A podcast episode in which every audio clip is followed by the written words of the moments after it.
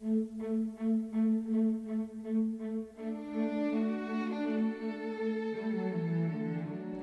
众朋友，大家好，欢迎大家来关注、收听今天的无理开讲。在今天节目当中呢，我们继续来跟您说到的是关于叙利亚的问题，叙利亚难民。呃，我们在节目当中和大家有说到，这个叙利亚难民呢，在欧洲不同国家他们的态度是不一样的。比如说德国，那德国呢，他就表态说他们呃最多可以接受八十万名这个难民，但是这个话说出来之后呢，就非常恐怖了。现在呢，更多的人是希望到叙利亚。呃，有一张难民证，然后到德国去当难民，为什么呢？因为德国区对难民还是挺好的，而德国整个的本身这个社会保障体系又是做的相当之好的，所以难民也会得到一个比较妥帖的这种生活。那么还有一些难民呢，他们会转到到匈牙利，但是我们知道匈牙利它目前呢是制造了一个围墙，而且呢就是它是拒绝更多难民渗透进去的，他说他已经接待不了那么多难民了。而且我们又知道一件事情：一个在叙利亚的难民，他如果要到达德国，就是去往这种欧洲的国家，尤其是像北欧这种富庶国家的话，他要走的路其实是蛮艰辛的一条路。为什么他们又会去这么远的地方去避难呢？那这一时段呢，我们也请五月小龙给我们带来这方面的一些分析。为什么我们目前看到的难民危机里面要冠上一个我们说欧洲难民危机？为什么这么多的难民？他选择避难前往一个场所都是一个欧洲地区，这个里面又存在一个什么问题呢？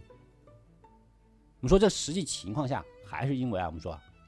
比较起这还是主要原因，还是一个政治体制的一个问题，还是一个政治体制的问题。无论说我们刚刚谈到的，就说几个国家对于难民的不同态度，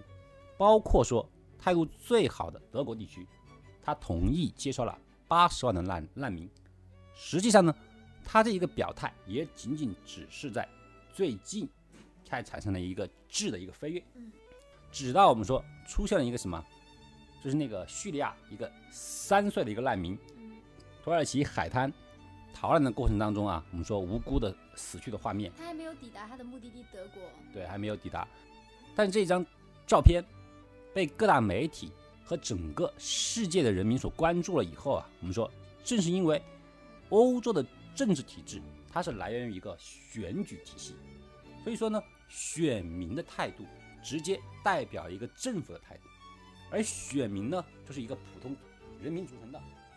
他们由于一个情义上面一个怜悯的态度啊，我们说，对于一个三岁啊，就这样很无辜的死去的一个小难民啊。这种怜悯的态度，直接呢导致所有的人呐，对于难民，同样的采取了一种啊很博爱和怜悯的态度。嗯，所以说有人民的支持之下，那么民选政府就不得不改变了他们的一个策略。对，所以确实，即便我们说啊，在这个逃难危机里面，当你渡过了爱琴海，来到了希腊以后，后面还有很长的路，你还要通过马其顿，然后通过塞尔维亚。走过塞尔维亚，通过匈牙利、奥地利，最后才能够到达德国。这个过程是非常一个艰辛的一个道路。介绍过的，就是整个的逃亡的路线里面，并不是每一个欧洲国家对于难民的态度都是一致的。比方说啊，我们刚刚不是介绍过啊，我们说匈牙利已经做起来一个隔离墙，土耳其地区啊，对于难民一开始也是非常不礼貌。他们直接是派出了那个警察进行驱赶，经过了人民的一个抗争之后，哎，他们又改变了策略，他们通过大巴车宣布，通过大巴车免费的同意运送难民穿过土耳其地区。但问题是在这个土耳其境内的叙利亚难民太多了，呃，来自一个报道说，土耳其境内有一百八十多万叙利亚人，而且是世界上最大的难民群体。第二名是黎巴嫩，有一百一十七万。约旦和伊拉克、埃及分别是接纳了六十二点九万、二十五万和十三点二万的叙利亚难民，还有二点四万人在非洲，也就是北非安了家。而申请到欧洲避难的叙利亚人大概是二十七万左右。呃，这是我们目前得到一个数字啊，就是实际上并不是大量的这个就是叙利亚难民他们是可以逃往德国的，实际上能够去德国的还是要具备一些条件的，对不对？因为目前为止。接受难民越少的国家，实际上他们不能够直观的领悟到难民潮对于整个国度的一种冲击和破坏力量。所以土耳其开始拒绝了。对，所以呢，远在千里之外的德国，它目前为止还是处于一种非常仁和的态度，同意接收。而近在咫尺的土耳其，当它一个国度里面堆积了上百万的难民的时候，整个难民对于国土的一个冲击，对于人民生活一种影响，可以让他们更加明显的明白，难民潮好还是坏。但是我我觉得有一点意外的地方，就是匈牙利这个国家的态度啊。那为什么匈牙利会就是呃，就是为了阻止这个难民的涌入啊，他们实行严格的边境管理，那么就是制造了铁丝围栏呐等等，而且呢，就是官司不断。这个地方他们说是非法入境，说对方是，但对方说不是，我只是要借到你，然后去往德国。呃，就目前为止，十四号进入匈牙利的人数创下历史记录，一共是九千三百八十人，其中大部分都是想逃往德国的。为什么匈牙利不直接打开大门，说你就直接从我这里就转道去德国就好了？实际上他可以做这样一件事情，为什么他没有做呢？所以匈牙利这个时候呢，他做起一个高墙，他对外的称呼就是我必须保护好我们欧盟的一个东大门，因为你进了我匈牙利，你就进了欧盟了。你进了欧盟的话，那么所有的欧盟国家就都可以进入了，他们是一个免签的，这是一个原因。还有另外一个原因就是啊，我们说虽然匈牙利也是属于欧盟的一部分，但是它根据整个地域的范围，还是划分了一个东和西，英国和法国为主的一个欧盟的一个主要力量，他们提出要在东欧的匈牙利。建立一个庞大的一个难民的一个中转站，他们的目的是希望匈牙利成为一个中转站，让庞大的一个难民潮在匈牙利地区首先能够在这儿集中，然后呢，哎，然后再进行分配。从匈牙利的地理位置来看，它绝对是。呃，可以承担这个功能的，但是匈牙利目前对这件事情它是比较反对的。但是我们注意到，这个匈牙利前面那个国家，就是如果要去德国，必须要去的一个国家，就是奥地利。对这件事情，它是态度又不一样。比如说奥地利，呃，奥地利前一阵子是说他非常的欢迎难民的，而且国内的这个就是对于难民的这个支持率是很高的，就是说大家还有人在火车站拿着水就等着难民到来。但是也是在最近这段时间，奥地利也宣布关闭了难民通道。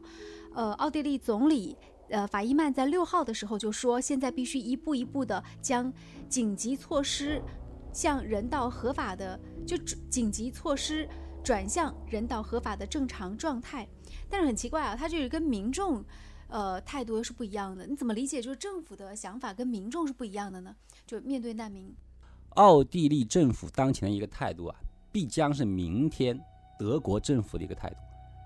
因为我们刚刚谈到了一个民选政府的话。他们的一个政策一个决定，很大程度上是来自于一个民意。可是民意呢，目前最大多数的民意实际上建立于一个善意上面，是一个善意。因为一个小小的一个三岁的一个小难民的一个事故，萌发了一个对于难民潮整体的一个善意。但是这个善意呢，逐渐的会因为难民的大量涌入，这个大量的涌入不是一个人、两个人。也不是十万，而是以百万计。如果当有八十万以上的难民涌入了德国，